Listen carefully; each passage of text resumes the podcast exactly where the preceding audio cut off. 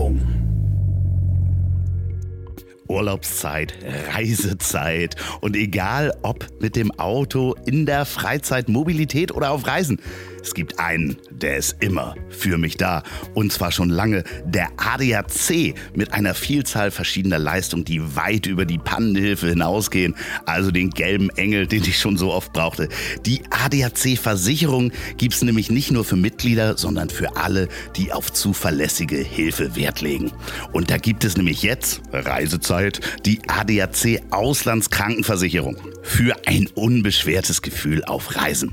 Fernweh stillen und Sicherheit im Gepäck dabei haben. Und das schon ab 16,40 Euro im Jahr. Schutz für sich selbst oder die Familie. Weltweiter Schutz auf jeder Auslandsreise für die ersten 63 Tage. Einmal abgeschlossen und man ist auf jeder Auslandsreise geschützt. Kein lästiges für jede Reise einzeln versichern, sondern jede Auslandsreise. Schutz bei Krankheit und Verletzung, Kostenerstattung bei medizinisch notwendiger Heilbehandlung, Krankenrücktransport, Behandlung im Krankenhaus als Privatpatient. Das ist alles inklusive. Einfach abschließen, direkt geschützt sein. Auch noch kurz vor Abreise kann die Versicherung abgeschlossen werden. Einzel- und Familienvertrag. Kinder bis zum 23. Geburtstag können mitversichert werden.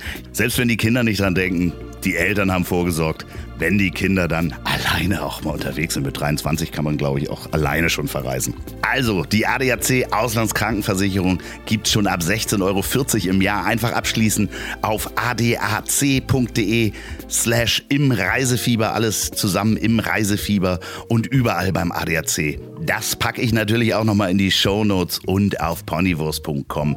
Vielen Dank an den ADAC mit der Auslandskrankenversicherung. Und jetzt geht's weiter. Werbung Ende.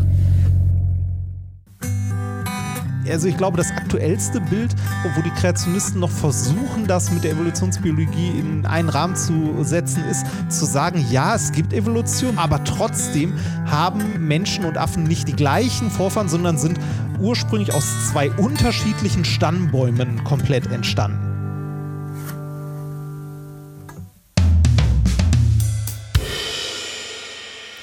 Mit meinem heutigen Gast durfte ich schon über so vieles sprechen. Oft bin ich klüger aus der Folge herausgekommen, als ich reingegangen bin. Aber das ist ja auch Teil des Konzeptes der Reihe der Doktor und der Idiot. Denn heute ist er bei mir, der Doktor, der Physiker, der Podcast-Gott, der einzige Mensch, der gleichzeitig in einem Wasserturm wohnt und in der Wiener Gesellschaft ein- und ausgeht. Bei mir ist Dr. Reinhard Remford. Reini, wie geht es dir? Ach, das hat sich schön angehört. Sehr gut, sehr, sehr gut. Möchtest du mein LinkedIn-Profil bearbeiten? Ich glaube, ich habe gar keins mehr. Ja, ich finde es halt ganz lustig, weil ich meine, die Wiener Gesellschaft ein- und ausgeht. Du befindest dich quasi auf Reisen momentan. Ne? Äh, das kann man so sagen, ja. Ich bin, äh, ich bin gerade viel unterwegs zwischen Ludwigshafen, meinem Wohnort, und äh, der Grenze, der Stadtgrenze von Wien, dem Wohnort meiner Frau.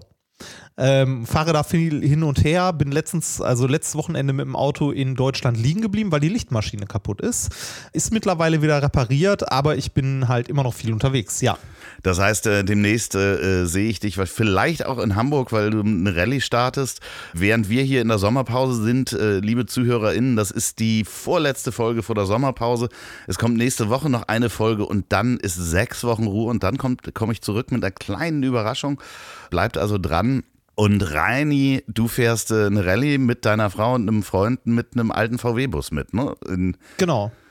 Wir fahren äh, einmal um die Ostsee komplett mit und du nimmst Podcast-Equipment mit, weil du weiter ich, arbeitest. Genau, ich, ja, ja, richtig, genau. Ähm, das ist ja irgendwie Teil der Arbeit. Also es ist ja, ähm, Podcasts leben ja davon, dass man irgendwie was zu erzählen hat. Zumal, wenn ich äh, so einen Podcast wie mit dem Basti mache, wo man eigentlich kein festes Thema hat.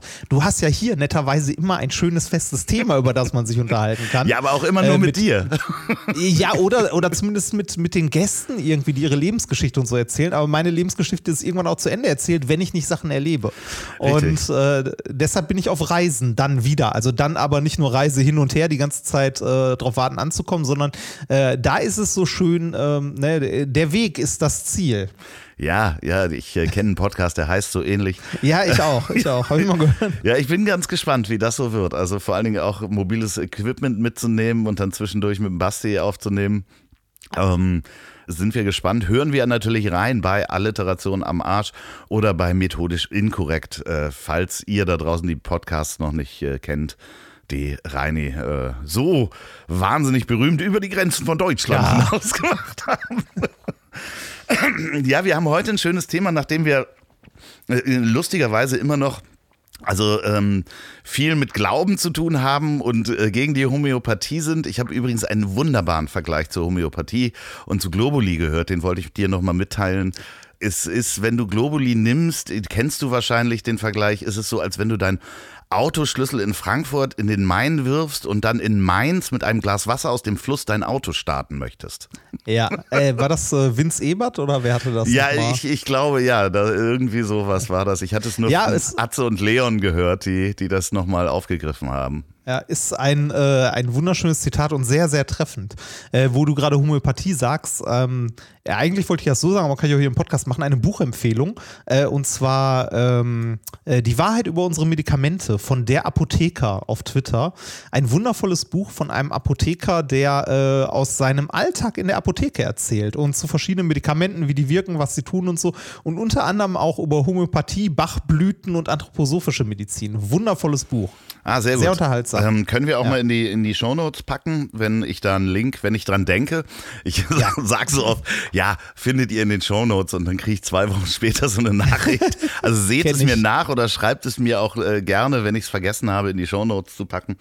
Ja, wir haben ähm, ja über Religion, Glück und Erfolg gesprochen. Ich weiß gar nicht, was wir alles für Themen schon hatten. Außerirdische äh, haben wir uns lange drüber unterhalten. Und jetzt sind wir relativ äh, ähm, irdisch. Wir wollten uns eigentlich heute und werden uns heute Charles Darwin und alles um seine Evolutionstheorie herum wabernde Themen äh, mit auseinandersetzen. Ja, also, also ich würde ich würd sagen, so mit der Idee von Evolution im Allgemeinen und der gesellschaftlichen Konzeption davon. Ist weil, schöner äh, hätte ich es nicht sagen können. Ja, weil, äh, also ein Historien-Podcast wird das hier ja nicht. Dafür habe ich zu wenig Ahnung von Geschichte und dem Ganzen drumherum. Aber äh, so das Konzept von Evolution finde ich ähm, gerade so im wissenschaftlichen Bereich eins der irgendwie doch am offensichtlich auf der Hand liegenden Dinge, die aber trotzdem äh, lange gebraucht haben, bis sie akzeptiert wurden und entdeckt wurden und auch immer noch nicht von allen Gesellschaftsschichten akzeptiert sind. Ja, es ist natürlich äh, total schräg, weil ganz viele Sachen, man kann es sich gar nicht vorstellen, wie so die, die Selektion und äh, die Evolution teilweise ja ja Millionen gebraucht hat, bis eine Spezies zu dem wurde, was sie ist. Und das sind ja ganz ähm, obskure, lange Wege, die wir uns rational gar nicht so vorstellen können. Ich glaube, es gibt auch kaum irgendetwas, ähm, was, also woran sich die Gesellschaft, äh, vor allem die Religion, mehr gestoßen hat über die Jahrhunderte und heute auch noch stößt in manchen Teilen der Welt, als an der Evolutionstheorie. Ja, und da kommen wir mal zu Charles Robert Darwin. Der ist äh, 1809 geboren und ist britischer Naturforscher dann geworden und ich würde sagen, einer der bedeutendsten Naturwissenschaftler, der ist zweimal sehr lange mit dem Schiff unterwegs gewesen. Und man muss sich das mal vorstellen, so eine Forschungsreise, fünf Jahre war der unterwegs von 1831. Ja.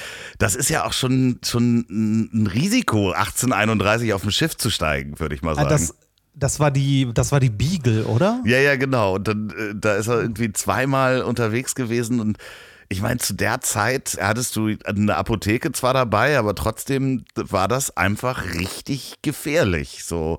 Ja, da, da, war, da war Forschen auch irgendwie noch anders, als es heute ist. Also da, ähm, ich weiß nicht, ob, äh, ob Darwin sich als ähm, als Biologe oder Evolutionsforscher, weil er das ja im Grunde begründet hat, verstanden hat oder eher als Gelehrter, weil zu der Zeit hat man sich halt, äh, wenn man das Geld hatte, das zu tun, sich für alles interessiert. Denn man ist halt auf Reisen gegangen, um die Welt zu entdecken. Finde ich eine tolle Idee. Also finde ich wundervoll. Würde ich heute gerne auch machen. Das hat ja auch immer noch, ähm, äh, Alexander von Humboldt ist da ein anderes Beispiel. Die haben so ein ja mehr holistischen Ansatz von, von Wissenschaft gehabt. Also da war noch nicht so diese Abgrenzung von der ist Geologe, der ist Biologe. Nee, genau. Es gab Wissenschaftler. Genau, Gelehrte. Die sind dann einfach mal los und äh, Darwin hat dann nicht nur die Korallenriffe erforscht und damit sozusagen auch Grundlagen in der Geologie erschaffen, sondern der hat sich eben Arten, Pflanzen, ähm, Tiere angeguckt, hat die gezeichnet, gesammelt alles mitgenommen. Und äh, berühmteste äh, Ziel sind, glaube ich, die Galapagos-Inseln, wo er sehr lange war und mhm. sehr viele Arten sich angeguckt hat. Und einfach mal über Jahre das dann auch gesammelt hat, bevor er mit der Theorie rausgegangen ist, mit der Evolutionstheorie. Und sich auch erstmal unter Kollegen äh, versichert hat oder, oder, oder mit denen das besprochen hat. Weil ich meine, wenn du plötzlich diese Idee hast oder du merkst anhand deiner Erkenntnisse, verdammt nochmal, es könnte sein, dass wir vom Affen abstammen, in der Zeit das zu publizieren.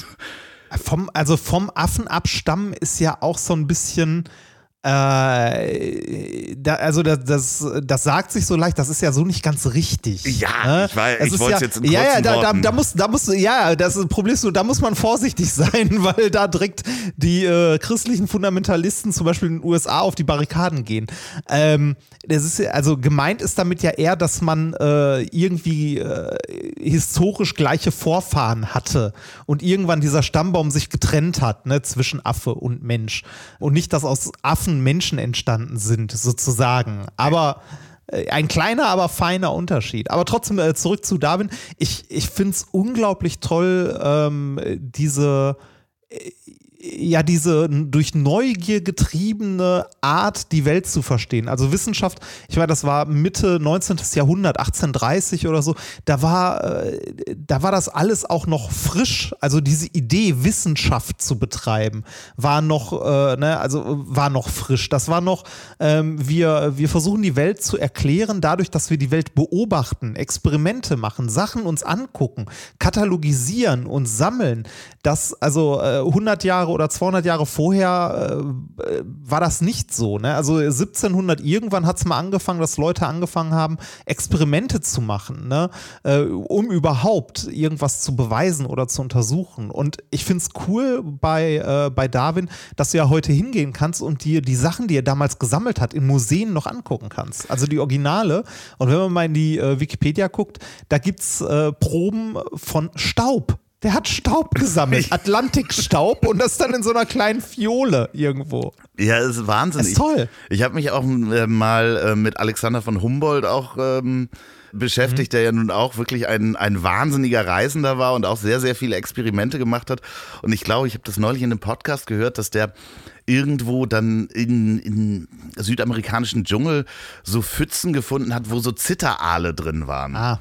Und er hat dann so ganz krude Experimente gemacht, indem er erstmal dort Pferde reingetrieben hat, die dann natürlich oh. umgefallen sind, weil er wollte diese Spannung abarbeiten von den Zitteralen, um es an sich selber auszuprobieren. Das heißt, er musste ja. diese Zitterale erstmal müde elektrifizieren lassen, bevor er selber dann angefangen hat, das anzufassen und da die Schmerzen auch beschrieben hat. Der war so ein bisschen masochistisch veranlagt. Also da gibt es auch ganz, ganz tolle Parallelen Parallelen von diesen Menschen, die einfach sich alles angeguckt haben und alles beobachtet haben. Also ähm, und äh, Darwin hat dann relativ lang gebraucht. Äh, ich glaube, rausgekommen ist er mit äh, seiner These zur Evolution erst 1858 und hat aber 20 Jahre vorher schon äh, die Theorie angefangen zu entwerfen in seinen Schriften, also Variation und natürliche Selektion. Und das mhm. hat dann auch 20 Jahre gedauert, weil genau den Fehler, den ich eben gemacht habe, wir stammen von einem Affen ab, hat natürlich auch die Presse damals aufgegriffen natürlich. und die, die, die ja, ganzen klar. Skeptiker. Also da gibt es so ähm, Karikaturen, wo er halt mit Affengesicht da ist und das so ein bisschen auch äh, durch die Wissenschaft und Religion und durch die Gesellschaft natürlich erstmal durch den Kakao gezogen worden ist, weil man wusste halt nichts darüber und ähm, ja, vor allem Äh, vor allem äh, zu der Zeit, als er damit rausgekommen ist, ne? also so 1850 oder so, ähm, da hatte die, äh, die Kirche auch immer noch massiven politischen Einfluss ne, in vielen, vielen Ländern. Und äh, da, also äh, da kratzt du und wackelst du ja auch ein Stück weit am Schöpfungsmythos. Ne? Also äh, da gab es Leute, denen das nicht so gefallen hat. Das war jetzt nicht so schlimm wie im Mittelalter, aber jetzt auch nicht so aufgeklärt, wie es heute ist. Ne? Und da also heute kann man sagen, ist die Evolutionstheorie ja in weiten Teilen oder in der überwiegenden, nee, das ist auch zu wenig, von allen anerkannt in der wissenschaftlichen Community. Äh, auch wenn, äh, wenn es sich, also auch wenn es immer noch Lücken gibt im Stammbaum des Menschen sozusagen, ist man trotzdem überzeugt davon, dass halt die Evolutionstheorie in ihrer Form richtig ist. Äh, vielleicht sollten wir einmal kurz äh, zusammenfassen, was die Evolutionstheorie überhaupt aussagt oder sagt. Bitte, ja, ich äh, äh, würde das anhand eines Beispiels ähm, nennen können, wenn, wenn äh, das wäre sonst meine nächste Frage gewesen, an welchem ja. Tier oder im Ähnlichem würdest du es festmachen? Mein einfachstes Beispiel wäre der Eisbär. So, dass es Bären gab, die irgendwann durch eine Mutation helleres Fell hatten und dadurch besser Beute bekommen haben. Und wenn sich helle Beeren sozusagen vermehrt haben miteinander und noch hellere Beeren entstanden sind, dann konnten die besser äh, Futter suchen und hatten einen Vorteil bei der Jagd gegenüber den dunklen Bären. Und so ist in kurzen Worten über Jahrtausende und wahrscheinlich äh, Jahrmillionen der Eisbär entstanden. Oder zumindest eine Art Eisbär. Ja, also so kann man es vielleicht am besten beschreiben, dass sich ähm, äh, dass sich eine Eigenart bei, bei Tieren oder auch bei Menschen besonders groß, besonders dünn, besonders schlau, be, besonders, äh, also am besten äh, oder am schnellsten sieht man es halt bei Lebewesen, die eine kleine äh, Lebensspanne haben, also wo viele Generationen innerhalb von kurzer Zeit durchgeorgelt werden.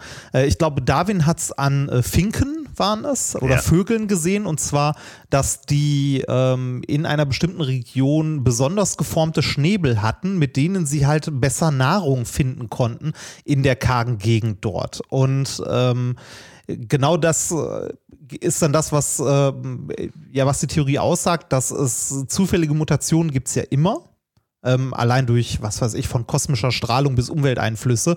Also zufällige Motiva ähm, Motivation, zufällige Mutation gibt es immer irgendwo und wenn da zufällig eine dabei ist, die einen Überlebensvorteil liefert, dann wird diese genetische Mutation natürlich an die Nachkommen weitergegeben, die dann auch diesen Überlebensvorteil haben. Das ist, geht natürlich nicht von heute auf morgen und auch nicht von einer zur nächsten Generation, sondern das ist so, so was ganz Graduelles, was ganz langsam geht, aber sich dann, also dieses Merkmal sich dann dann trotzdem weiter vererbt und durchsetzt. Und äh, dadurch, dass sich äh, ne, jetzt im Tierreich, sagen wir mal, diese Tiere äh, mehr Nahrung finden, äh, sich besser vermehren können, äh, werden die irgendwann die anderen Arten verdrängen.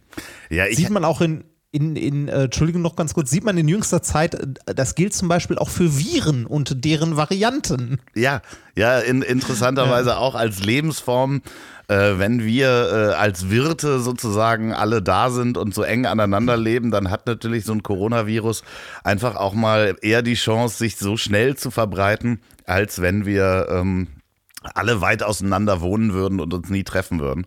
Äh, und der halt äh, in dem, mit seiner Mutation in dem Moment, wo der rauskommt, wo auch immer er herkam, äh, übersprungen hat sozusagen den, den Wirt zum Menschen und da plötzlich einen Lebensraum fand, der perfekt ist und dann geht die Vermehrung ganz schnell. Ja, ob man bei Viren über Lebewesen sprechen kann oder nicht, darüber kann man, glaube ich, streiten. Ja. Ne, also ob das, ob das Lebewesen sind oder nicht. Aber auch dort hat man, also man, man sieht das ja auch in technischer Evolution sozusagen, dass äh, kleine Anpassungen halt immer weiter fortschreiten und irgendwann quasi die vorherrschende Art ersetzen. Ja, wir sprechen auf ja. jeden Fall heute noch über Hunde, denn äh, da haben wir so ein bisschen eingegriffen in diese Evolution und das ist ganz spannend. Da können wir noch mal äh, drauf eingehen. Was wir aber auch mitgebracht haben, und uns angeguckt haben vorher, ist ähm, Gewinner des äh, Darwin Awards. Das finde ich ganz schön. Das ist ein, und den Begriff fand ich so schön, ein sarkastischer Negativpreis ja. von Biologiestudenten an der Stanford University. Also so, sowas gibt es ja häufiger. Kennst du das goldene Brett vorm Kopf? Ähm, doch, habe ich schon mal was gehört von. Ist genau, das, das wird auch. Preis. Ja, auch ein äh, äh, also satirisch gemeinter Negativpreis für, äh, für Schwurbel und so. Also, ja. äh, den gibt es auch. Aber äh, der, der Darwin Award ist ja äh, im Grunde äh, der Ursprung, warum wir uns heute überhaupt über Darwin unterhalten. weil wir uns halt irgendwann mal über den Darwin Award unterhalten haben und gesagt haben, so darüber könnte man eigentlich auch mal reden. Und ähm, der, Dar der Darwin Award ist natürlich, äh, also selbst der Titel ist schon sarkastisch gemeint, denn äh, der wird vergeben an Leute, die sich selbst oder nein, die ihr Erbgut, also ihr Genmaterial selbst, äh, selbst verschuldet durch auffällig große Dummheit aus dem Genpool der Menschheit entfernt haben. Äh, das heißt, sie, sie sind selbst verschuldet umgekommen durch eine dumme Aktion, bevor sie Kinder gezeugt haben. Ja, ich habe aber auch heute einen Gewinner gebracht, der lebt noch. Den habe ah, ich auch echt? noch mitgebracht. Es ja. gibt einen Darwin Award Gewinner, der echt, das wusste ja, ich nicht. Ja, ja, da komme ich gleich noch drauf und du wirst dann auch sofort verstehen, warum er sozusagen äh, gewonnen hat. Ähm, das ist ganz spannend. Ah, wird jede. Äh, ja, bitte. Ähm, entweder, äh, Moment, entweder umgekommen oder unfruchtbar. Genau, genau das, das ist, der Punkt. Stimmt. Hat sich selbst ja. quasi unfruchtbar gemacht, um seine eigenen Gene äh, aus dem Genpool zu nehmen. Äh, wollen wir schon mal einen raushauen? Ja, bitte. Ja, ich habe, ich habe die, mir das Jahr 2019 angeguckt und äh, in 2019 hat der 47 Jahre alte Tetsu, ähm, Tetsu ist sein Name gewesen, der hat sich äh, selbst aus dem Leben genommen, indem er auf den äh, Fuji-Berg gestiegen ist bei Schnee und Eis. Und ähm, äh, in relativ sommerlichen Klamotten, aber seine erste, erste Priorität war, äh, diese Besteigung zu streamen, live zu streamen zu seiner Audience. Und ich weiß nicht, ob du dir den Fuji mal angeguckt hast. Der fängt ja relativ, ja, ich sag mal, flach an, wo man gut äh, äh hochwandern kann und wird dann wirklich richtig zu einer Bergsteigerroute mit Eis und Schnee. Und man kann dieses Video auch immer noch sehen. Er konnte, A, seine Handschuhe äh, musste er ausziehen, weil er natürlich auf seinem Handy noch den ähm, Screen bedienen wollte und hat auch nur einen Stock genommen und äh, lacht auch noch in die Kamera rein und sagte, Mensch, jetzt wird's hier oben aber auch ein bisschen rutschig. Und weil er natürlich eine Hand immer am Handy haben musste, merkte man noch und er lachte noch, wie er hinfiel. Man hat ihn dann 1000 Meter äh, äh, tiefer gefunden. Er ist dann wirklich 1000 Meter von seiner Position, wo er als letztes gestreamt hat und noch lachte, abgerutscht, ähm, oh weil es ihm wichtiger war, das Handy in der Hand zu halten. Das ist einfach, ähm, ja. Es, ja, ist äh, dumm, ne? Ähm, ich äh, kann mal gucken. Ähm, ich hatte noch, äh, also ich hatte mir ein paar andere Jahre angeguckt, unter anderem das Jahr 2009. Ja. Äh, da wollten zwei Einbrecher, äh, also aus der Hitliste der Wikipedia übrigens, äh, da wollten zwei Einbrecher einen Geldautomaten aufsprengen und haben dabei so viel Sprengstoff benutzt, dass sie das gesamte Gebäude und sich selbst in die Luft gejagt haben. Okay. Also hätte man vielleicht mal Versuche machen können vorher. Ja, ne? ja. Ja, ja ich, ich, ähm, ich kenne noch einen, den kann ich nur aus dem Gedächtnis äh, erzählen. Das waren auch äh, drei besoffene Einbrecher, die in ein altes Hotel in den USA eingebrochen sind. Äh, das, glaube ich, zu Renovierungsarbeiten in so einem Gerüst war. Und da sind sie hochgeklettert und haben dann in einem der obersten Stockwerke den Fahrstuhl für die Küche entdeckt. Also so einen kleinen Fahrstuhl, wo man so Teller und, oh, und ja. ähm, äh, Essen hochschicken kann.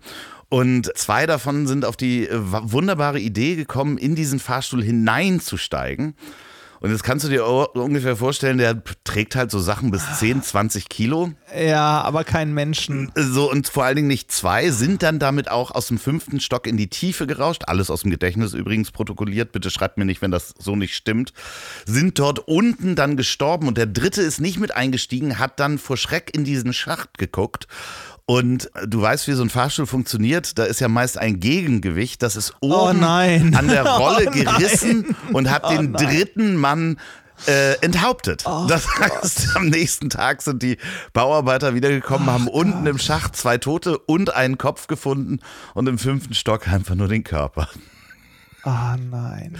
Ja, so tragisch das ist. Und ähm, gab es bei dir schon mal eine Situation, wo du dich fast äh, umgebracht hast? Äh? Ah ja. Hallo, ich bin Physiker und am Labor gearbeitet. Ja, sicher gab es schon so eine Situation. Ja, aber wo du im Nachhinein wirklich denkst, so scheiße, das war haarscharf? Ja, ja klar. Erzähl mal. Also ähm, zu, zum einen, äh, also zum einen außerhalb des Labors, ich bin Motorradfahrer Ja. gewesen. Also ich fahre nicht mehr Motorrad, aber da hatte ich auch schon äh, die Situation, wo ich so dachte so, hui, das war aber eng. Das hättest du dir, also den hättest du nicht dringend noch überholen müssen. Ähm, das muss nicht unbedingt sein. Äh, dann im äh, ja, im Labor halt so die, die üblichen, äh, die üblichen Kleinigkeiten. Ne? Äh, ich habe mal eine Zeit lang meine, meine Proben mit Flusssäure sauber gemacht. Flusssäure ist ziemlich fieses Zeug. Ähm, und also da habe ich nichts Dummes gemacht. Da war ich äh, immer sehr, sehr vorsichtig. Dumme Sachen, die ich gemacht habe, war, ich habe mal in einer Kindervorlesung ähm, einem Kollegen eine Druckgasflasche in die Hand gegeben, so eine 200 Bar Pulle. Ähm, und äh, die dann langsam geöffnet, damit er sich darauf dreht, durch den Rückstoß. Okay.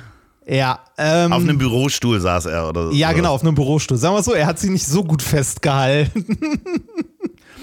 Und äh, die ist ihm aus der Hand gerutscht. Das war wirklich nicht so gut. Ähm, ist aber schon lange, lange her. Habe ich äh, auch Lehrgeld für bezahlt, würde ich heute nicht mehr machen. Also Motorradfahren sehe ich, sehe ich genauso. Da habe ich auch so Ja. einige Momente gehabt, wo ich dachte, okay, das hätte es jetzt sein können.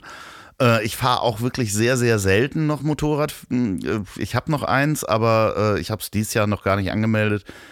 Aber ähm, es gab für mich als Kind mal eine Situation, wo ich auch definitiv einen Darwin Award äh, bekommen hätte. Also ich würde ihn mir selber vergeben, wenn ich das wirklich richtig durchgezogen hätte. Ich bin als Kind mal, ich war großer Tarzan-Fan. Also so, so, fangen die besten Geschichten an. Ich war großer Tarzan-Fan. also die Idee von Baum zu Baum zu schwingen, das hat mich wahnsinnig fasziniert. Ja. Ich habe mir dann ein äh, langes Seil von meinem Vater aus der Garage geholt. Mein Vater ist Segler, da gab es genug äh, Taue und äh, äh, Schoten sozusagen und habe mir dieses Seil genommen und bin gegenüber in den Wald. Wir haben an so einem Wald gewohnt, bin ich äh, sehr hoch auf einen Baum geklettert und habe ähm, mir das Seil um den Körper gebunden und an, auf dem Ast, auf dem ich stand. So, also ich stand auf einem Ast, du kannst es dir vorstellen. Jetzt war Ja. in meinem Kinderkopf einfach, ich muss einfach springen und dann schwinge ich von Baum zu Baum. Was passiert ist, ist, äh, ich bin äh, gefallen und äh, das hat sich zum Glück unter meinen Armen zugezogen, also um den Brustkorb. Äh, das Seil, der Knoten, den konnte ich einigermaßen, äh, er war nicht fest. Egal Puh. wie, äh, hätte ich das am, am, hätte sich das irgendwie um meinen Hals geschwungen, ähm, wäre es das gewesen und man mag sich das gar nicht vorstellen. Also wie bescheuert man als Der Kind auch denkt, ne? So, so, äh, ich spring da jetzt runter und schwing dann von Baum zu Baum. Äh, ja, war halt nicht so. Also äh, Der ist hart, ja. ja, im Nachhinein denke ich auch so, boah, das äh, war definitiv, äh, äh, habe ich da nochmal sehr viel Glück gehabt. Das hat, ich muss gerade überlegen, ähm, ob ich sowas im Labor, also so die üblichen Sachen, die man halt so macht, ne? Man, man hat irgendwo ein paar tausend Volt Spannung anliegen und denkt nicht mehr dran oder so. Also, Wo man, äh, also nie, nie was, wo ich mir wirklich wehgetan habe, aber so, also ich sag mal so, ähm, ich habe damals immer gesagt, und der Überzeugung bin ich auch heute noch, du kannst ein Labor kaum betreiben und dich dabei wirklich an alle Vorschriften halten. Ja. Ist, äh, deshalb ist es ja so, dass in so einem äh, in so einem Labor auch immer nur geschultes Personal rumrennen sollte. Ja. Ne, dass es halt weiß, was es tut und was nicht. Also ne, halt solche Sachen. Äh, wir hatten zum Beispiel ähm, bei uns im Labor eine Anlage, die war ähm, die war zum Beschichten, also Metallschichten auf andere Sachen drauf zu dampfen. Das heißt, du hast eine Vakuumanlage, in der ein Lichtbogen brennt, also gezündet werden kann. Ne? Äh, dieser Lichtbogen, um den zu zünden, brauchte man, ich glaube, bei dem Druck, bei dem das war, so zweieinhalb bis 3000 Volt. Ähm, das war zwischen zwei Elektroden halt unten an die Anlage angelegt, relativ offen. Also du konntest da so ranfassen, wenn du wolltest, aber wer macht das schon? Wer ist denn so Klar. bescheuert? Hat natürlich niemand gemacht. Aber jetzt kommt der Punkt, der designtechnisch Darwin Award verdächtig gewesen wäre. Und zwar wenn du Metalle verdampfst, dann hast du die Quelle, aus der das Metall verdampft, erstmal abgeschottet mit so einem Shutter, damit nicht der ganze Rotz direkt am Anfang auf das Substrat äh, gemacht wird, sondern du hast einen Shutter, äh, du fängst an zu verdampfen und wenn du einen äh, kontinuierlichen Teilchenstrom hast, dann machst du diesen Shutter auf, damit du das Substrat be, äh, bedampfen kannst. Um an dieser Anlage den Shutter zu öffnen, musste man zwischen den beiden Elektroden Ah, durchgreifen und dahinter an einem Rädchen drehen. Das hätte ich nicht gemacht. Ich habe so viel Angst vor Strom. Das, das hätte ich definitiv Das war ein bisschen nicht gemacht. hart. Ja, also das hätte man schlauer bauen können, definitiv. Ja, ich finde, Strom sowieso ist so für mich eine der Angstquellen. Vielleicht kommt das auch aus meiner Kindheit. Ich habe mal in dem Ferienhaus meiner Oma hinter einem Bild ein Loch in der Wand entdeckt und habe dort einfach, wie es Kinder machen, meinen Finger reingesteckt. Ähm, dahinter lag ein Kabel, ein 220 Volt Kabel, was äh, Ah. wohl einem Mann eine Lampe war und der Elektriker dachte, ach komm, das schneide ich einfach ab und pack's in dieses Loch und dann hängen wir da ein Bild drüber. Und da habe ich quasi meinen ersten 220 Volt Schlag bekommen in einen Aua. Finger. Ähm, und ich habe irgendwie unglaublich Schiss vor Strom. Also immer noch. Also wahrscheinlich ist das gute Überlebensstrategie. Ich kann zum Beispiel, ich war mal in so einem Generatorenhaus für eine Ferienanlage, in deren Generator steht und sehr, sehr große Akkus. Die Ja. zusammengeschaltet sind über große Kupferkabel, die da offen Ja. liegen. Also das sind so Kupferplanken. Und du weißt, wenn du die anfasst, dann wirst du quasi auf jeden Fall Gegrillt. gegrillt. Und ich konnte in diesen Raum nicht reingehen. Also nur, nur aus dem, weil ich Angst hatte, irgendwie zu stolpern und ich fass dann da aus Versehen ran. Ich habe auch Angst vor, vor U- und S-Bahn, diese Starkstromschiene und da kann ich gar nicht, nicht mal in die Nähe gehen. Also ich äh, könnte auch, würde jetzt zum Beispiel nicht eine, eine, eine, eine große Sicherung, ja, wechseln kann ich die schon, aber Das sollte ja auch ein Fachmann machen. Genau. So, da habe ich definitiv Angst vor. Also jetzt eine Sicherung zum Beispiel auszubauen, nicht nur, nur den, also den, den wirklichen Kasten zu wechseln. So, also da, Ja. oh Gott, oh Gott, oh Gott. Ich bin schon bei der Glühbirne anbringen, habe ich schon. Das, ey, das ist schön, wie unterschiedlich Menschen sind. Du äh, musst dir definitiv die nächste Minkorrekt-Show angucken. Da haben wir nämlich unter anderem haben wir äh, aus einer Mikrowelle äh, den Transformator ausgebaut. Ja. Und quasi die beiden blanken Kontakte, die du dann an der Sekundärspule hast, da hast du zweieinhalbtausend Volt dranhängen. ja. Ähm, und die haben wir an zwei so Holzstäben mit zwei kleinen Metallkontakten dran. Und wenn du die so zusammen machst, kannst du so, so einen Lichtbogen daraus ziehen. Ja, wunderbar. Ähm, ich möchte nicht auf die Bühne gezogen werden, um das auszuprobieren. Nein, nein, nein, das, das musst du nicht. Aber das auch, äh, also vielleicht sterben, vielleicht sterben wir irgendwann mal bei einem misslungenen Experiment auf der Bühne. Ja. Das wäre dann auch so Darwin Award-mäßig. Ja, ich hab- Ähm, ich, Bitte? ich wollte dir ähm, von meinem liebsten Darwin Award erzählen. Ich habe ihn leider jetzt nicht gefunden. Ich bin mir mal relativ sicher, dass es den gab. Und zwar war es, ähm, wenn ich mich nicht irre, bei, äh, bei Manhattan Project. Ja. Ähm, bei, den, bei den Wissenschaftlern, die halt äh, da halt die radioaktiven Materialien ähm, angereichert haben, also das Uran, ähm, die hatten, also die, die erste Atombombe bestand ja aus so einer, aus so einer, also die beim Trinity-Test so eine Kugel aus Uran. Genau, ja. Und, und der hatte ähm, quasi im Labor, das war ein Physiker, hatte zwei, zwei Hälften von so einer Kugel und hat die mit einem Schraubendreher halt äh, auf Abstand gehalten und hat dann ähm, halt gezeigt bei einer Messung, dass immer wenn er den, also den Schraubendreher leicht dreht und die Kugeln näher zusammenkommen, dass dann die Strahlung ansteigt, also dass der Zähler dann hochgeht. Ne, also so mit einem Schraubendreher dazwischen so den Abstand variiert und du hast gesehen, wie die Intensität in der Strahlung zu und abgenommen hat, weil halt äh, die ähm, ja nah an die kritische Masse rangeht, wieder weg von der kritischen Masse und so, ne? Das ging soweit gut, bis er mit dem Schraubendreher abgerutscht ist. Dann gab es einen hellen Lichtblitz kurz und äh, ich glaube, ein paar Wochen später ist er an einer Strahlenkrankheit verreckt. Oh Gott, oh Gott, oh Gott. Äh, Ich meine, ähm, das ist dann ein Wissenschaftler, der ja eigentlich wissen sollte, was er da tut. Ja, äh, ja, ja, das ist. Ich habe auch äh, einen mitgebracht noch von äh, Howard Miller, 39, ist professioneller Schweißer gewesen. Und äh, sein Freund hat ihn gefragt, also in Neuseeland, ob er nicht an seinem äh, alten Auto, der hatte einen, einen Oldtimer, den Auspuff schweißen könnte. Und äh, Miller ist dann auf die Idee gekommen, dass er einfach sein eigenes äh, Schweißer-Equipment mitbringt und einfach schon mal Acetylen und Sauerstoff zusammen in eine Flasche füllt, damit er nicht zwei Flaschen tragen muss. Oh nein. So, und jetzt Nein. du als Physiker, was passiert, wenn Oh. man Acetylen und Sauerstoff zusammenpackt in eine Flasche? Ja, dann hat man äh, was Zündfähiges im schlimmsten Fall direkt, ne? was dann in die Luft fliegt, wenn man es anzündet. Ja, aber es ist, gibt einen guten Grund, warum man zwei Gasflaschen ja. hat, weil in dem Moment, wo diese Mischung da ist, wird es hoch ähm, explosiv. Wenn man dann auch noch direkt einen Schlauch anschließt und da direkt die Schweißerflamme, ohne dass man einen Rückschlagventil oh. und einen Flow-Generator hat, hat sich die ähm, Flamme natürlich zurück in diese Flasche gezogen. Und oh. ich sag mal so, der Freund von ähm, Herrn Miller äh, brauchte nicht nur eine neue Garage, sondern auch ein neues Auto und einen neuen Freund, weil der ist natürlich komplett explodiert. Also, wie bescheuert kann man sein? Ich meine, der war professioneller Schweißer von Beruf und dachte, warum soll ich denn zwei Flaschen mitnehmen? Ich mix das schon mal zusammen. Unglaublich, Gott. oder?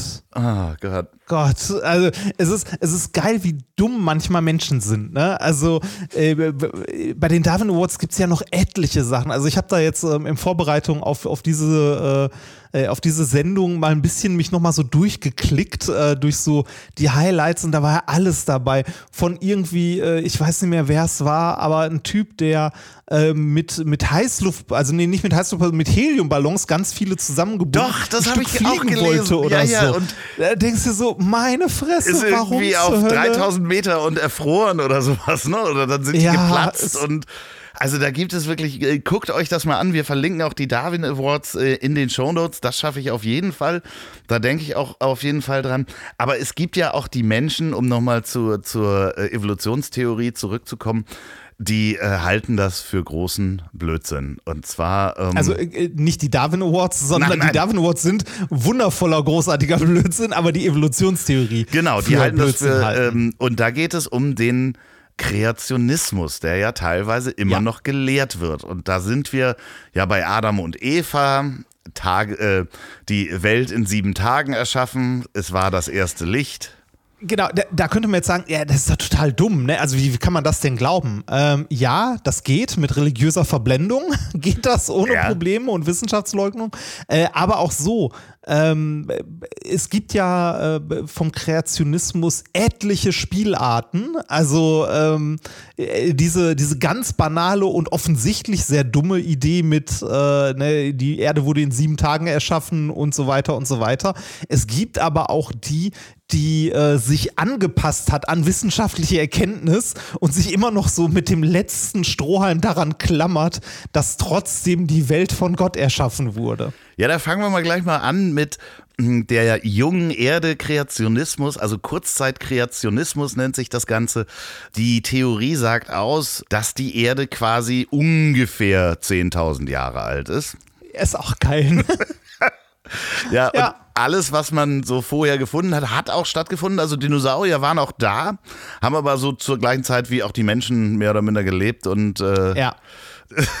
ja, und äh, dementsprechend ist das alles, die, die Naturgesetze und so weiter, äh, funktioniert auch alles, aber das war eben Gott. Äh, genau, das äh, ist von Gott erschaffen worden, alles. Ähm, und äh, also das, das ist ja schon die, die leicht wissenschaftlich angehauchte, ne, dass man sagt, so ja, die ähm, Fossilien, die wir da finden, die sind nur 10.000 Jahre alt, kurz bevor der Mensch da war oder halt äh, gleichzeitig mit dem Menschen, also das Mensch und Dinosaurier zur gleichen Zeit auf der Erde gelebt das haben. Das war die große Flut, die doch auch in der Bibel beschrieben genau, worden ja, ist. Ja, genau, genau. Die, die große Flut ist auch Teil dieser äh, ja, dieser Art der Entstehungsgeschichte, an die diese Leute glauben, eine äh, etwas bescheuertere Version davon noch, aber im Grunde fast das gleiche ist, dass ähm, die Fossilien, also die ähm, Dinosaurier nie gelebt haben, sondern als Fossilien schon von Gott geschaffen wurden. Ja, ja, das gibt es auch, genau. Und dort nur, dort nur vergraben wurden. Halt. Ja, ja, der hat es halt eben alles erschaffen. Das Schöne ist, ja. dass natürlich die wissenschaftlichen Methoden wie äh, radiometrische Altersbestimmung, Isochrom-Methode und auch Eiskerndatierung, also wo man ja wirklich auch Schichten ja. sieht, wo man ja. äh, wirklich, also gerade bei der Eiskerndatierung äh, bohrt man ja in des, ins äh, ewige Eis, in Anführungsstrichen das ewige Eis und kann ja wirklich äh, die Jahre wie in einem Baum so an Jahresringen erklären und erkennen. Und äh, das erkennen die natürlich alles nicht an, beziehungsweise stellen sie alles in Frage. Kannst du mir nochmal die Altersbestimmung über Verfall der Atome äh, erklären, wie das Verfall geht? der Atome ist schön. ähm, das ist die äh, Radiokarbon-Methode. Ja, genau, C14. das war's, ja. Ähm, also jedes, jedes Element, das auf der Welt existiert, ne, Kohlenstoff, Wasserstoff, Sauerstoff, alles, ne, woraus die ganze Welt besteht, gibt es immer in verschiedenen Geschmacksrichtungen, nenne ich es mal. Ne? Also das, was ein Element bestimmt, was ein Element ist, bestimmt äh, die Anzahl der Protonen im Atomkern.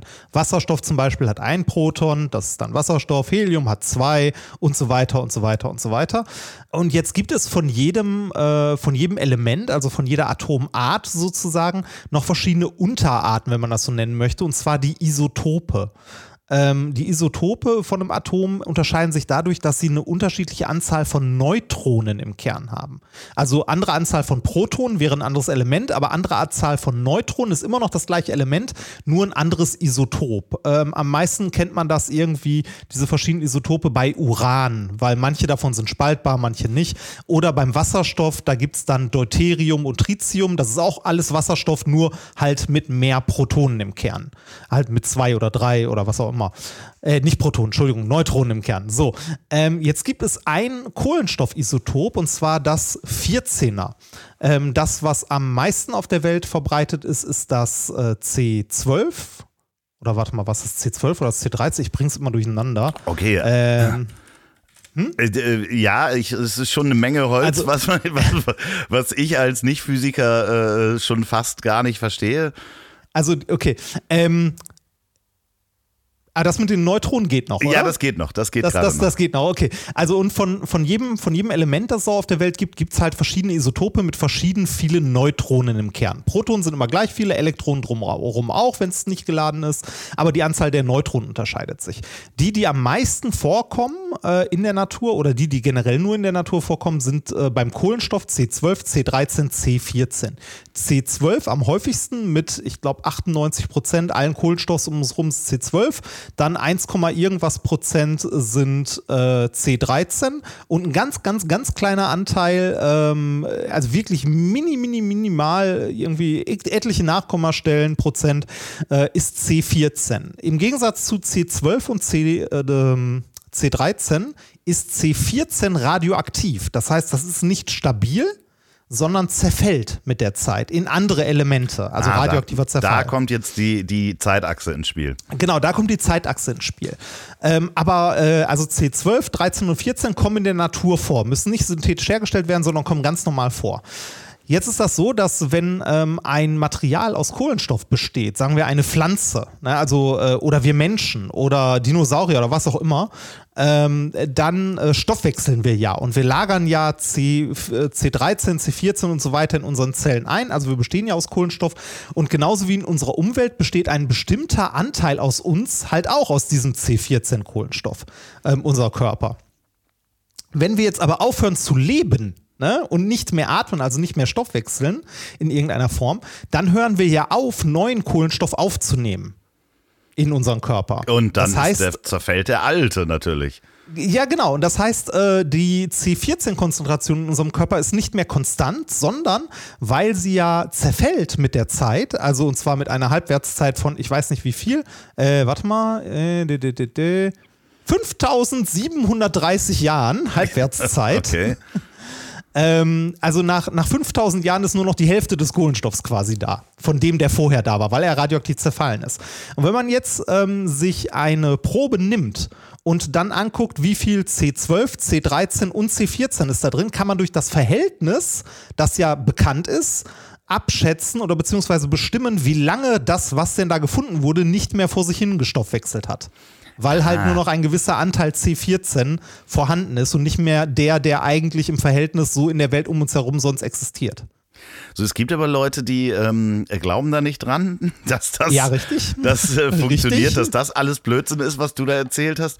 Und da gibt es äh, ja auch ganz, ganz to tolle, also womit sich dann da in Anführungsstrichen diese Theoretiker, weil ich will sie nicht Wissenschaftler nennen, auseinandersetzen, ist zum Beispiel die Frage, ob Adam und Eva einen Bauchnabel hatten oder nicht, Oh ja.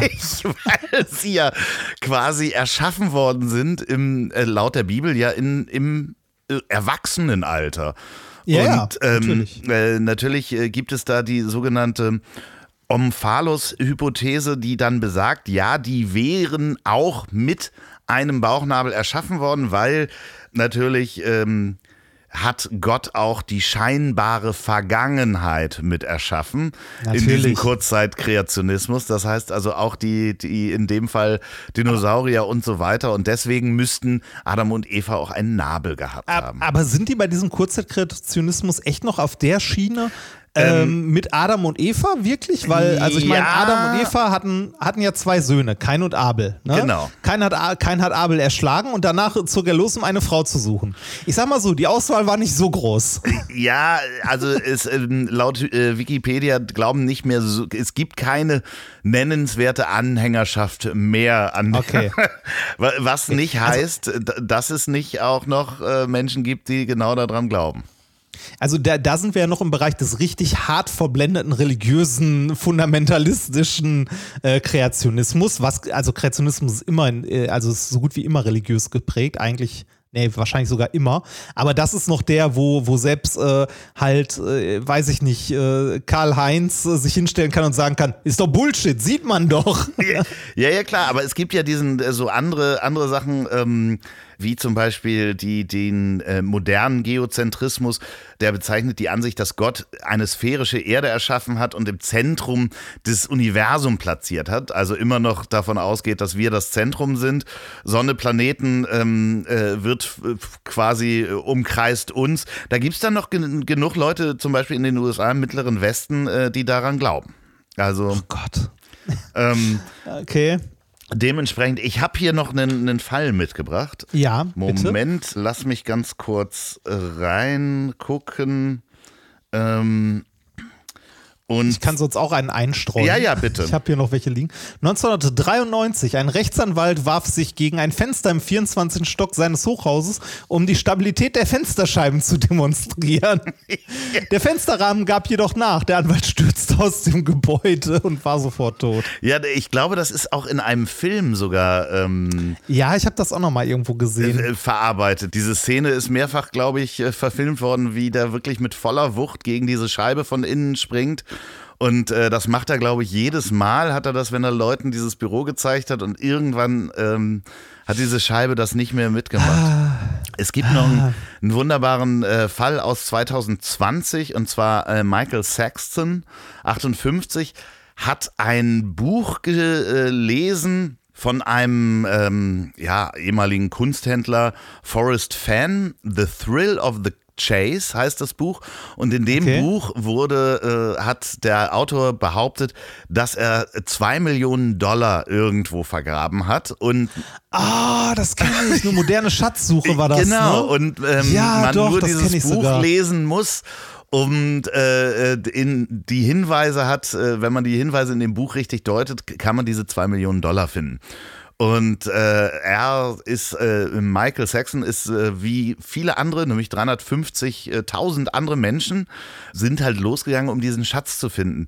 Der hat sich seinen besten Freund eingepackt und ist dann zum Dinosaur National äh, Monument in Colorado an der äh, Utah Border gefahren, weil er der sicher war, dass es da ist. Sind, sind die losgezogen, hatten irgendwie zwei Flaschen Wasser ähm, da und waren auch jetzt so mittelgut gekleidet und sind dann ein paar Tage später halb erfroren von ähm, Rettungskräften geortet worden und wieder nach Hause gefahren worden.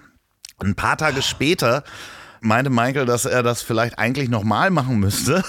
ja, er hat, so ein, ähm, hat sich dann äh, zwei Skibobs geliehen, äh, wieder zwei Flaschen Wasser eingenommen und ist dann wieder mit seinem Kumpel losgefahren und ist in die gleiche Richtung äh, gegangen und äh, man hat interessanterweise ihn eigentlich exakt am gleichen Punkt wiedergefunden, wo sie das erste Mal gerettet worden sind, ohne die, Sch sie hatten sich dann zu Fuß von den Schneemobilen äh, losgezogen und äh, ist dann doch erfroren. Also er hat zwei Versuche gebraucht, um diesen Schatz zu Ach finden. Gott. Da sind einige Menschen lustigerweise ähm, oder tragischerweise äh, auf dieser Schatzsuche äh, Kapeister gegangen. Gestorben, ne? Und Ja, das habe ich auch gelesen. ja, der Autor ist dann auch verklagt worden. Da habe ich äh, leider nicht gelesen, ob der dann äh, irgendwie Schuld bekommen hat, dass da Menschen gestorben sind. Wahnsinn, ne? Ja, das ist hart. Äh, wobei, da muss man dann schon fragen, ne, so, äh, ist der wirklich daran schuld, wenn Leute so dumm sind, sich da in Gefahr zu begeben, nee. um halt einen Schatz zu finden? Ich würde jetzt mal sagen, in der deutschen Rechtsprechung auf gar keinen Fall. Ja. Und wie wir ja wissen von äh, Colt Sievers, äh, jeder ist so lange unschuldig, bis ihm seine Schuld bewiesen ist. Ich weiß das auch nicht, wie das, wie das äh, zu Ende gegangen ist, aber Klar könnte man jetzt sagen, wenn man einen Schatz irgendwo vergräbt und darüber schreibt und Leute dazu aufruft, den zu finden und man den an einer besonders gefährlichen Stelle zum Beispiel vergräbt, äh, offensichtlich gefährlichen Stellung, zum Beispiel eine Straßenkreuzung und dann Leute überfahren werden, weiß ich nicht, ob man da eine Schuld hat, vielleicht eine moralische, aber eine rechtliche ähm, ja. würde ich da jetzt nicht so unbedingt geben. Hast du ähm, äh, selber noch ich, ich hätte noch, äh, ich hätte gerade noch einen von 2018, äh, den hatte ich schon fast wieder vergessen, einer meiner Lieblings-Darwin Award, äh, Darwin Awards auch, äh, an John Allen Cho oder Chow. Und zwar, ähm, ich lese mal den Wikipedia-Eintrag vor, das war in Indien. Äh, John Allen Chow ließ sich illegal von Fischern auf die North Sentinel ja, Island bringen. Habe ich mitgebracht. Wollte, Der war Missionar. Er wollte die, ja, genau. Er wollte die dort äh, lebenden Sintinelesen äh, trotz Kontaktverbot der indischen Regierung christlich missionieren. Sag mal so, die wollten nicht und haben ihn mit Pfeilen erschossen. Ja, das Spannende ist halt, dass äh, es halt vorher ihn alle ja. gewarnt haben und dass es bekannt war, dass alle Kontaktversuche schon äh, über äh, Jahrzehnte, fast Jahrhunderte zu diesem Naturvolk in Gewalt endeten, weil die einfach äh, mal irgendwann gemerkt haben, haben, okay, Fremde bringen uns nicht nur Krankheiten, sondern ähm, es ist besser, dass wir alleine Meistens leben. nicht so, ja. Das heißt, ja. es war bekannt, dass diese Menschen, äh, äh, ich glaube, sie haben ihn dann am Seil festgebunden, glaube ich, getötet und äh, in den Fluss geworfen, wo, wo er herkam. Oder äh, ich glaube, seine Leiche wurde dann, glaube ich, auch nur mit Fernrohren gesehen. Also ich weiß nicht, ob sie die Leiche auch wieder bringen konnten, sozusagen. Also Wahnsinn, ne? Also der war so ja. ähm, religiös verblendet, dass er dachte, er ist der Mann, der jetzt da zum Urvolk hingeht und was von Jesus erzählt. Mhm. Aber hast du noch so Situationen, wo du sagst, äh, dass du naiv warst und da eigentlich hättest du weiter an der Planung gearbeitet, dass dir mal irgendwas passieren hätte können? So. Nee, also bei, bei diesen ganzen Laborgeschichten, sage ich mal so, habe ich relativ schnell gelernt, äh, dass äh, ein Labor, in dem man arbeitet, äh, egal ob man im Chemie, Physiklabor oder sonst was arbeitet, man halt äh, sehr, sehr genau aufpassen sollte, was man tut, weil im Gegensatz zu äh, technischen Geräten, die du irgendwo sonst kaufst, ne, ähm, da so gut wie keine Sicherheitsmechanismen drin sind oder die bewusst abschaltbar sind oder ähnliches. Ne? Also du, du kannst in einem Labor ohne Probleme irgendwo äh, blank an Kontakten mehrere Kilovolt Spannung anliegen haben. Darfst du natürlich nicht, solltest du nicht, aber wenn du derjenige bist, der so eine Anlage aufbaut, hindert dich ja niemand daran, das gerade so aus Versehen so zu machen. Ne? Oder ähm, ich sage so, die, die Anlage, die ich im Rahmen meiner Doktorarbeit zusammengebaut habe, mit der man man halt diese synthetischen Diamanten macht, da äh, wird für die, also für die Herstellung von Diamanten wird Methan, Wasserstoff und Sauerstoff und so benutzt. Ne? Also man hätte, es gab keine Sicherheitsvorkehrung, die verhindert hat oder verhindert hätte, dass man in die Anlage gleichzeitig mit Wasserstoff und Sauerstoff befüllt und dann zwei Kilowatt Mikrowellenstrahlung da reinhämmert. Ja, okay, ne? also, also, du hättest hätte man machen können. Ohne Frage aber, eine Bombe bauen können, sozusagen. Ja, genau, ja, genau. Aber ist halt dumm, ne? Oder ähm, sowas passiert ja auch nicht aus aus Versehen. Also nee, genau, das passiert nicht aus Versehen. Ich habe mal an einer Universität einen Arbeitsunfall oder äh, ist halt auch normal, dass in solchen Laboren Arbeitsunfälle passieren. Ne? Sollte natürlich nicht. Es gibt immer Sicherheitsbeauftragte, es gibt Vorschriften, die sind auch, äh, ne, also sind auch immer wichtig und es gilt auch immer die, äh, die goldene Regel, zu jedem Schild eine Geschichte. Ne? Ja. Also äh, irgendwie sowas wie, ähm, du darfst äh, Flüssiggase, sowas wie flüssigen Stickstoff oder so, nicht im Fahrstuhl transportieren. Also doch, du darfst das Zeug in den Fahrstuhl stellen und es hochfahren lassen, du darfst aber nicht mitfahren. Okay, weil weil das ist halt flüssiges, also ne, flüssiges Gas, also eine Krüheflüssigkeit runtergekühlt, die ist in flüssiger Form, nimmt die halt ihre 100 Liter ein oder wie groß ja. auch immer die Kanne ist, in gasförmig, aber mehrere Kubikmeter. Ja, ne? klar. So, das heißt, wenn du mit so einer Pulle, also wenn du mit so einem Kryogefäß im Fahrstuhl stecken bleibst, drei, vier Stunden. St Ach, verdammt nochmal. Oh, und, ne, und, und das Zeug halt vor sich hin dampft oder so, dann verdrängt das früher oder später den kompletten Sauerstoff. Ja, richtig. Ich habe übrigens, äh, ich bin ja gelernter Flugzeugmechaniker und da gibt es ähm, ja.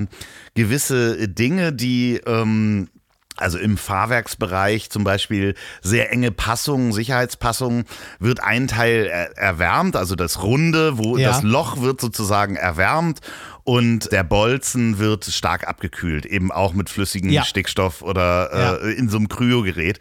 Und dann werden die ineinander geschoben, dann äh, haben die Raumtemperatur irgendwann und dann kriegt man die nicht mehr auseinander. Genau. Also natürlich werden ja. die zusätzlich noch verschraubt und so weiter, aber das ist so, so die beste Passung, die man haben kann für so eine Achse von so einem Fahrwerk zum Beispiel.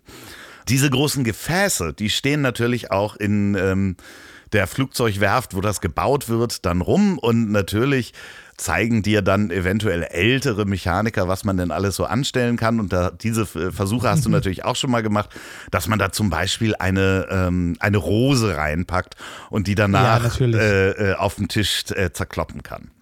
Ähm, ja. Das Lustige ist, man kann ja auch noch diese Trockeneisblöcke kaufen, äh, beziehungsweise ja. kann man auch bekommen. Damals äh, bei der Lufthansa in der Werkzeugausgabe konnte man, wenn man Sachen kühlen muss, die einfach bekommen. Da ist man reingegangen, hat gesagt, gib mir mal so einen Block ähm, Kostet ja auch nichts. Äh, ne? Trockeneis. Also kann, genau. kannst du auch heute bestellen. Kilo Trockeneis geliefert, wird mit der Post verschickt, ja. kostet irgendwie äh, 30, 40 Euro. Ganz toll kann man damit übrigens Fußball spielen, auf einem nassen äh, Vorfeld, auf einem ähm, ja. Beton. Also es ist wirklich großartig, weil natürlich in dem Moment, wo das auf Wasser äh, dann schwebt es quasi, ne? Also das, das, ja. das Gas, wie, wie nennt sich das, das da rauskommt? Das ist dann, oder? Das CO2. Ja, genau, CO2 kommt dann raus und erschafft sozusagen wie so ein, ähm, ja, so ein Luftpolster. Luftkissenboot. Das, das geht übrigens auch mit flüssigem Stickstoff, wenn man da Kreide reinwirft. Kreide ah. ist so porös, dass sie den flüssigen Stickstoff halt aufsaugt ne? und die geht irgendwann komplett unter und wenn die unten liegt, kann man die rausholen und auf eine Tischplatte legen. Dann diffundiert der Stickstoff auch langsam daraus und die Kreide gleitet über den Tisch. Ja. Also wie auf so einem Luftpolster. Äh, wie ist denn das? Äh, hast du mir das mal erzählt, dass man theoretisch kurzzeitig sogar in flüssigen Stickstoff seine Hand reinpacken kann?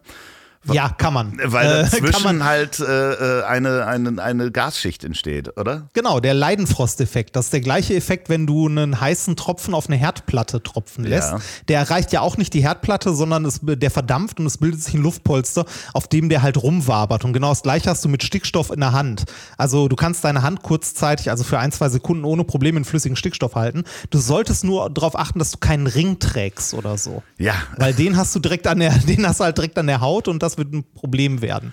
Äh, da fällt mir ein, ja, ähm, auch da haben Nikolas und ich mal ein, zwei Experimente gemacht wo ich mir im Nachhinein dachte, boah, das hätte auch richtig schief gehen können. Wir haben mal ähm, Raketen gebaut mit flüssigem Stickstoff und äh, Wasser. Okay. Also eine ne, ne Flasche äh, halb befüllt mit Wasser, dann da Stick, also flüssigen Stickstoff drauf, so zwei, drei Zentimetern, bildet sich eine Eisschicht auf dem Wasser und du hast dann halt zwei Phasen, halt unten das Wasser, da drauf der flüssige Stickstoff. Und wenn du die Flasche dann umdrehst, dann verdampft der flüssige Stickstoff halt äh, sofort. Es baut sich ein unglaublicher Druck in der Flasche auf, der das Wasser nach hinten ausdrückt und die Rakete fliegt mal locker, weiß nicht, 20, 30 Meter hoch. Also wirklich, wirklich hoch. Das haben wir mal indoor gemacht. Ah, verdammt ähm, mal. Und ist im Nachhinein auch echt dumm, weil der kann genauso gut die Flasche in der Hand explodieren. Also, ja, ja, ja, wenn sich irgendwie der Auslass verstopft mit einem, mit einem Klumpen Eis oder so. Das ist, ja, das war auch sehr, sehr dumm. Also da hätten wir definitiv auch einen Darwin Award äh, für bekommen. Genauso wie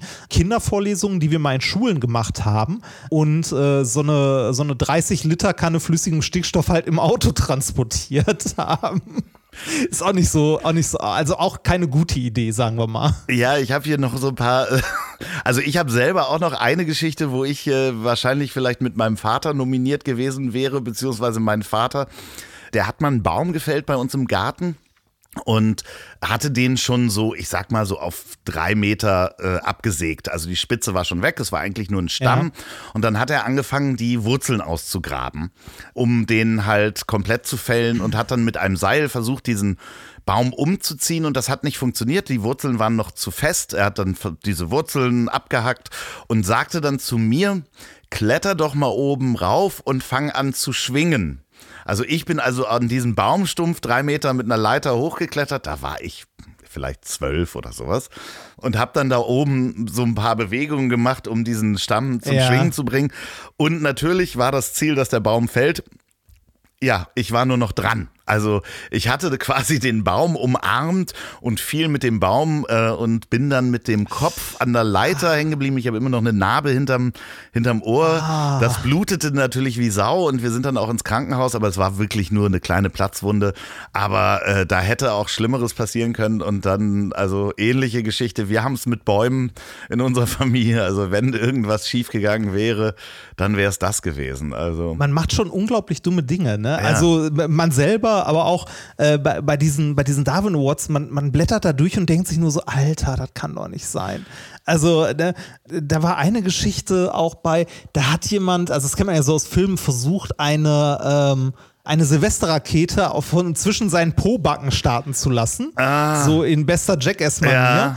Äh, ist dabei hingefallen und die ist äh, halt zwischen seinen Pobacken dann explodiert und hat ihm halt äh, ja, die Familienjuwelen und alles halt äh, weggerissen sozusagen und der ist daran auch dann verreckt. Ah, der ist verreckt oder ist er unfruchtbar nur einfach geworden? Nee, verreckt. Äh, okay. Verreckt. Also es hat ihm den halben Unterkörper halt. Also eine Rakete, die du in der Hand explodieren lässt, ist ja schon nicht gut. Und wenn du das dann noch in der Nähe deiner Weichteile machst, ist das nicht, äh, ja, nicht ratsam. Ja, ich habe hier noch die 2018 Honorable Mention.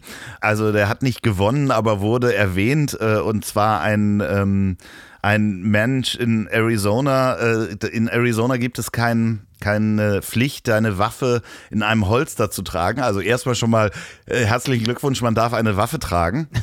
Ja, hurra. So, hurra, dieser Mann ist dann in Walmart gegangen und hatte seine Waffe einfach so, wie man sich das vorstellt, Kommando-Style, einfach im Gürtel bei seinen Weichteilen. Äh, Die ist dann äh, runtergerutscht in seine Hose und er hat versucht, sie rauszunehmen und dabei abgedrückt und hat sich dabei komplett entmannt.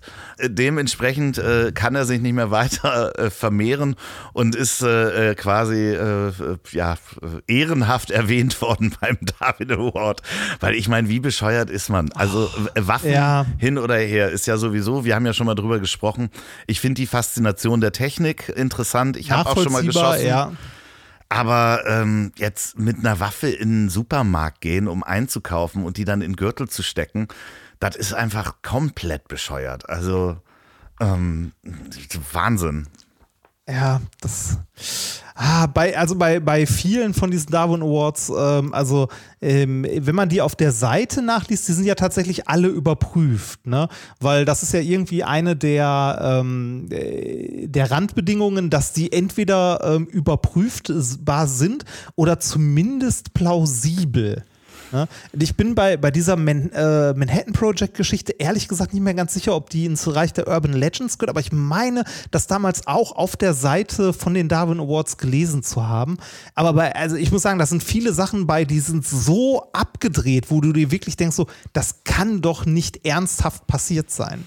Ja, ich habe. Äh, äh, hast du noch eine? Ähm, äh, spontan gerade nicht, nein. Dann würde ich mal äh, überleiten zu, zu den Menschen, die äh, immer noch äh, davon ausgehen, dass äh, die Erde Ja. gemacht worden ist äh, von Gott und nichts mit der Evolutionstheorie zu tun haben. Ganz schön leicht machen sich dann ähm, sowas zum Beispiel die Zeugen Jehovas, die sagen, ja, ja, die Erde ist so alt, ähm, ja, Millionen, aber ähm, Ja. Das ist halt alles von Gott geschaffen und äh, Gott äh, hat da immer wieder eingegriffen und lehnt also äh, die, die, die Evolutionstheorie komplett ab und sagt einfach, das äh, hat äh, einfach Gott alles erschaffen. Der hat nur länger gebraucht als in der Bibel.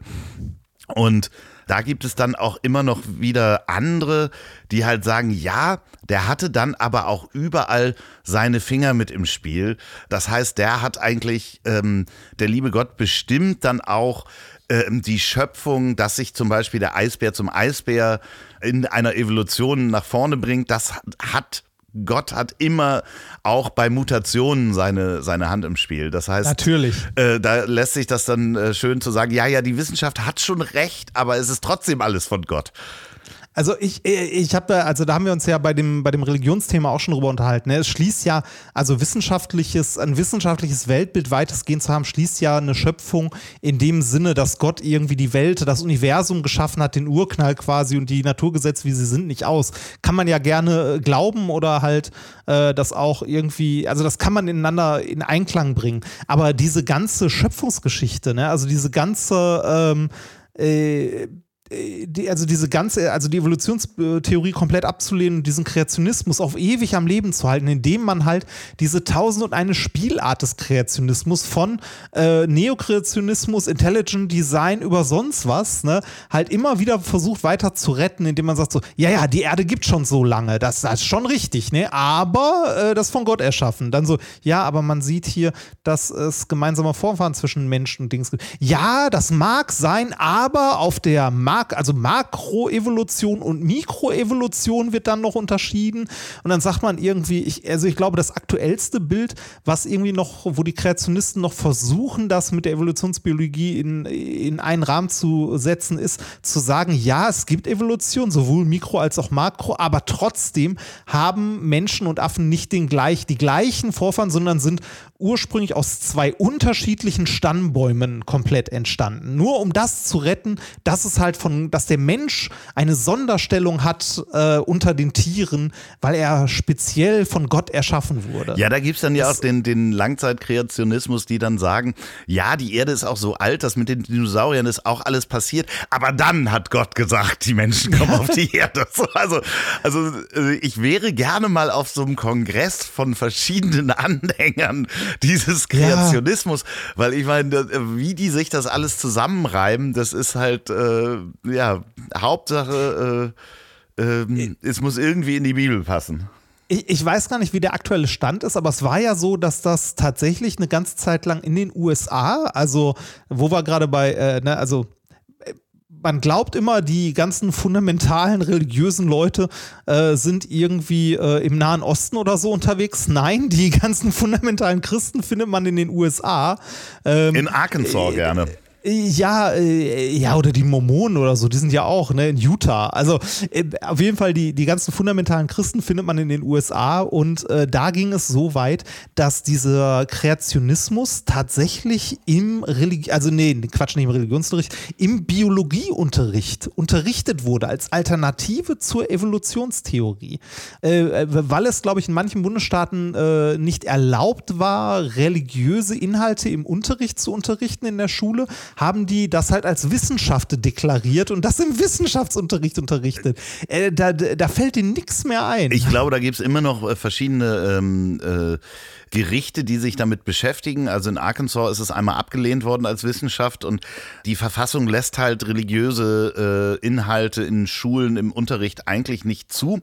Und ja. äh, dementsprechend, da klagen dann einige noch davon, äh, diesen Kreationismus als Wissenschaft anerkannt zu bekommen. Ich habe noch einen mitgebracht, ähm, den fand ich auch sehr schön. In Malaysia hat Saim Kosman eine dreieinhalb Meter lange Python entdeckt an der, ähm, an der Seite der Straße und dachte sich, ja. 35 ist er alt gewesen, Mensch, so eine große Schlange, die bringt Geld, wenn ich die verkaufe. Hat sich diese Python geschnappt und äh, konnte ihren Kopf, auch Pythons können übrigens ganz böse zubeißen, ähm, muss man sagen, die haben auch sehr lange Zähne, auch wenn sie nicht giftig sind und Würgeschlangen, äh, ja. hat er den Kopf festgehalten und hat sich wieder auf sein Moped geschwungen um dann äh, in die Stadt zu fahren, um diese dreieinhalb Meter lange, dreieinhalb Meter lange Python zu verkaufen. Äh, was die Schlange währenddessen gemacht hat, ist einfach, sie hat sich um seinen Körper geschlungen er hat einfach keine Luft mehr bekommen und ist vom Motorrad gefallen und äh, dort äh, ja, äh, wiedergefunden worden, sozusagen. Schön. Äh, ich kannte noch einen äh, oder hatte noch äh, so ein paar im Straßenverkehr mitbekommen äh, von Leuten, die irgendwie äh, auf der Autobahn einen Unfall hatten und das auf der Autobahn ausdiskutieren wollten, wer denn jetzt schuld ist, anstatt von der Autobahn runterzugehen. Ist natürlich jemand anderes reingefahren. Äh, dann, ich glaube, ein, ein Pärchen, das ein Schäferstündchen im Nebel auf der Straße hatte, auch nicht so schlau. Und, und ein Typ, der im Stau kurz hinter die Leitplanke hüpfen wollte, um da pinkeln pinkeln zu gehen, hat aber übersehen, dass hinter der Leitplanke ein tiefer Abgrund ist. Wir verlinken auf jeden Fall die Darwin Awards äh, äh, nochmal hier. Da könnt ihr selber nochmal nachlesen. Da gibt es wirklich wunderbare Geschichten. Wir sind gar nicht zu allen heute gekommen, die wir rausgesucht haben. Nein, ähm, leider nicht. Also ähm, ja, ich, ich würde noch einen mitbringen, denn es gibt noch einen deutschen Fall. Und zwar 2018 in Berlin. Wird auch genannt Karmic Valentine Schadenfreude. Und äh, zwar hat ein 19-Jähriger sich mit seiner Frau, sind die am, am Havel River spazieren gegangen, also an der Havel, und äh, haben sich gestritten und er wollte sie umbringen und hat sie ins Wasser gestoßen und oh untergeduckert, aber äh, er selber konnte nicht schwimmen und es war im Winter. Also auf die oh Idee Gott. zu kommen. es war, oh das Wasser hatte zwei Grad und was er nicht bedacht hat, ist, dass er nicht schwimmen kann, aber hatte das in seinem Kopf äh, wohl äh, so abgespeichert, dass auch die kann er unterduckern und mal gucken, was dann passiert. Ja, er, sie das ist ungefähr so wie jemand anderen zu greifen und vom Hochhaus zu springen und sich dann wundern, dass man nicht fliegen kann. ja, genau. also der hat's auch, sie hat's äh, überlebt, ist ans Ufer geschwommen. Natürlich wahrscheinlich großen seelischen Schaden damit äh, äh von getragen, deswegen tut einem das auch, auch so ein bisschen leid, aber ähm, ja, wer so bescheuert ist, sowas zu machen, also ja.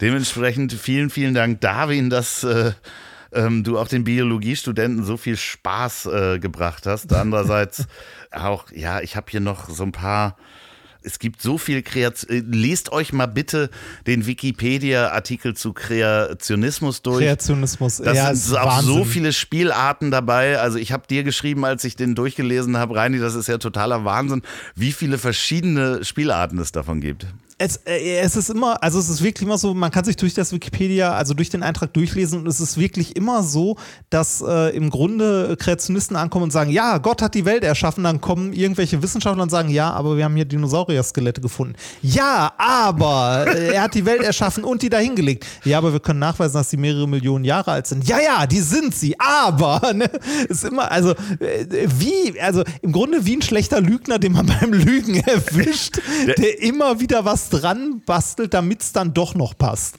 Schreibt uns gerne, wenn ihr noch ähm, einen schönen Darwin Award habt, an ziel.ponywurst.com.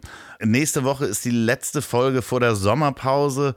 Wenn ihr äh, natürlich auch noch selber äh, gerade überlegt, ob ihr Acetylen und Sauerstoff in eine Flasche packen wollt, dann macht das besser mal nicht. Wenn ihr ähm, meint, von Baum zu Baum schwingen zu wollen, dann ähm, überlegt mal, ob das eine gute Idee ist, das Seil an dem Ast äh, festzumachen, auf dem ihr steht und nicht irgendwo an einem anderen Baum und auch so ein paar Winkel sich überlegen. Und wenn ihr Kreationisten seid, dann ähm, ja, schreibt uns auch gerne. Wir nehmen auch auf Instagram gerne eure Meinung entgegen zur Religion. Da haben wir ja schon immer, einige. Immer gerne, immer her damit. Schöne Nachrichten bekommen. Reini, es war mir ein großes Vergnügen, mit dir hier wieder mir eine auch. Folge zu machen. Wir, wir werden nach der Sommerpause auch wieder eine Folge machen. Wir können uns ja einfach mal überlegen. Ihr könnt uns auch schreiben, worüber wir beide äh, sprechen sollen, ob es da noch äh, Themengebiete, ihr wisst jetzt ungefähr, was unsere Lieblingsthemen sind. Ich glaube, man kann. Ja, ich rede auch über alles andere. ja, aber du, man kann ja schon ein Muster erkennen bei dieser. Ein bisschen. Das ist ja auch das, wo wir uns privat auch drüber unterhalten würden. Das ist ja das Schöne. Das stimmt, ja, ja. Das, das ja, stimmt. Ist ja gerne mal, wie verrückt die Menschen sind. Falls ihr diesen Podcast im Auto hört, dann seid recht vorsichtig. Fahrt nicht rechts ran, um Schäferstündchen zu machen im Nebel. Bedient nicht den Podcast-Player? Nee, genau. Oder streamt auch nicht live an eure eigene Audience, während ihr bergsteigt. Wenn ihr diesen Podcast bei der Arbeit hört und gerade ein Labor aufbaut, Reini, was müssen dann die Menschen beachten? Ähm, dass ihr natürlich niemals allein im Labor arbeitet, sondern immer mindestens zu zweit, wie es auch in den meisten äh, Vorschriften im Labor gedacht ist. Ähm, lest immer schön die Gefahrenbeurteilung von allen Sachen, die dort sind und glaubt mir, alles hat eine Gefahrenbeurteilung. Selbst die Leiter in eurem Labor wird eine haben. Ja, und jedes ja. Schild hat eine Geschichte, das finde ich aber ja. auch sehr schön, ja, warum ja. man das macht äh, hat meistens einen Grund. Falls ihr diesen Podcast zum Einschlafen hört, dann äh, schlaft recht schön. Und die letzten Worte hat wie immer mein wunderbarer Gast, der könnte nicht überraschter darüber sein.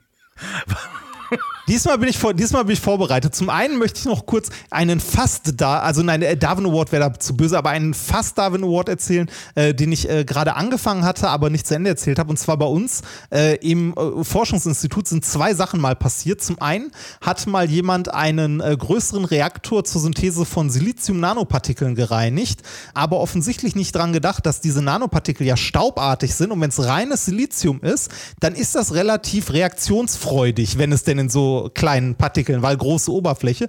Und das oxidiert dann gerne mal durch. Das kennt der ein oder andere vielleicht noch aus Erzählungen von Oma und Opa von einer Kohlestaubexplosion. Ja. Das war aber das neuartige Äquivalent dazu. Der hatte danach keine Augenbrauen mehr.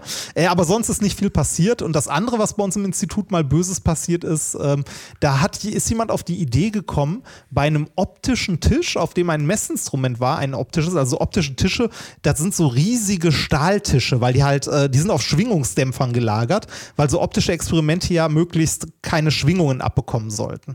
Äh, und der, dieser Tisch sollte umziehen und er ist auf die Idee gekommen, ach, ich könnte ja schon mal die Querstreben unten zwischen den, Oh äh, zwischen den Dämpfern abmontieren und die schon mal rüberbringen. Ähm, äh, ja, war nicht so eine gute Idee. Ähm, nachdem die Querstreben weg waren, ist der Tisch nämlich umgeklappt und ihm zum Glück, also hier kann man wirklich nur von Glück reden, äh, nur in Anführungszeichen auf den Fuß gefallen. So, so ein Also, Tisch äh, ist ja massiv äh, und wiegt richtig viel. so drei, vier Tonnen Ja. wiegt der. genau, äh, der ist zum Glück nur auf den Fuß gefallen. Der hat, glaube ich, am Ende zwei Zehen verloren oder so. Hätte aber viel, viel, viel schlimmer ausgehen können. Oh Gott, Äh, oh also, Gott. das, ja. Äh, aber äh, die letzten Worte, ähm, ich äh, ende noch mit einer Empfehlung, an die ich mich selber halten muss, wenn ich das nächste Mal in London bin. Ähm, wenn ihr euch mal das Grab von Charles Darwin angucken möchtet, ne, so äh, Grabtourismus kann man ja mal machen bei berühmten Leuten, äh, der ist in Westminster Abbey begraben. Dem wurde die große Ehre zuteil, in der äh, Westminster Abbey quasi begraben zu werden, was nur, ich glaube, sonst Adeligen und halt sehr, sehr berühmten Persönlichkeiten zuteil wird. Äh, sein Grab ist neben dem von Sir John Herschel. Der war Astronom. Ah, auch ein Wissenschaftler. Ja. Jetzt musst du natürlich die letzten Worte, jetzt habe ich wieder dazwischen geredet, Ja. weil du mich was gefragt hast natürlich, also beziehungsweise ich habe es versucht mit einem Blick, wer ist Herschel? ja. Ähm, also, Die letzten Worte. Macht's gut, schaltet wieder ein. Bis dann. So, und jetzt zum Abschluss noch Werbung in eigener Sache. Wenn ihr noch eine Produktion der Ponywurst Productions hören wollt, dann hört doch mal rein in den Podcast, den ich zusammen mit Olli P. mache. Ich hab dich trotzdem lieb. Erscheint jeden Montag, gibt's überall, wo es tolle Podcasts gibt. Ich hab dich trotzdem lieb mit Olli P. Vielen Dank, gute Nacht. Dieser Podcast ist eine Produktion der Ponywurst Productions. Lecker.